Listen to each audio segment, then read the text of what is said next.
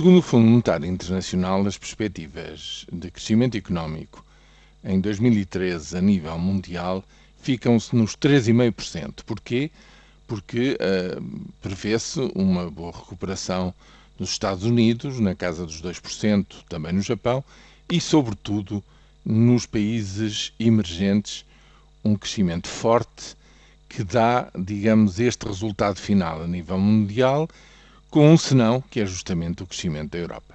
Quanto à zona euro, prevê-se agora, segundo o FMI, uma pequena recessão de 0,2%, eh, mas seja isso, seja um crescimento de zero ou pouco mais do que isso, como se pensava aqui há uns meses, o essencial é o seguinte: justamente a Europa está uh, estagnada, não vai contribuir para o crescimento económico este ano. E isso, a nível mundial, constitui já um problema, eh, digamos, eh, dá muito nas vistas e põe no centro do debate, nomeadamente do debate em Davos, porquê esta situação, qual a dosagem certa do ajustamento orçamental nos países europeus que se recomenda para este ano de 2013. Porque eh, o que mais se teme é uma lentíssima recuperação económica sem verdadeiro crescimento económico por muitos e bons anos no continente europeu.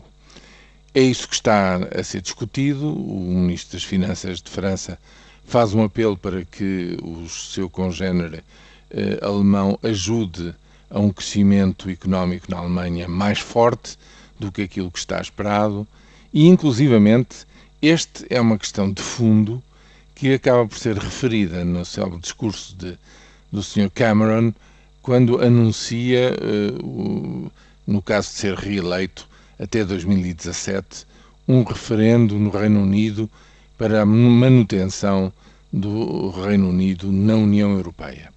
Ele continua a afirmar que quer que o seu país se mantenha na Europa a 27, em breve a 28, eh, mas uh, há questões de fundo, digamos, entraves de fundo ao crescimento económico e à prosperidade que fazem com que ele questione, digamos, as regras de funcionamento da União Europeia. Ou seja, para 2013 e seguintes, o problema do crescimento económico não é um problema exclusivamente português.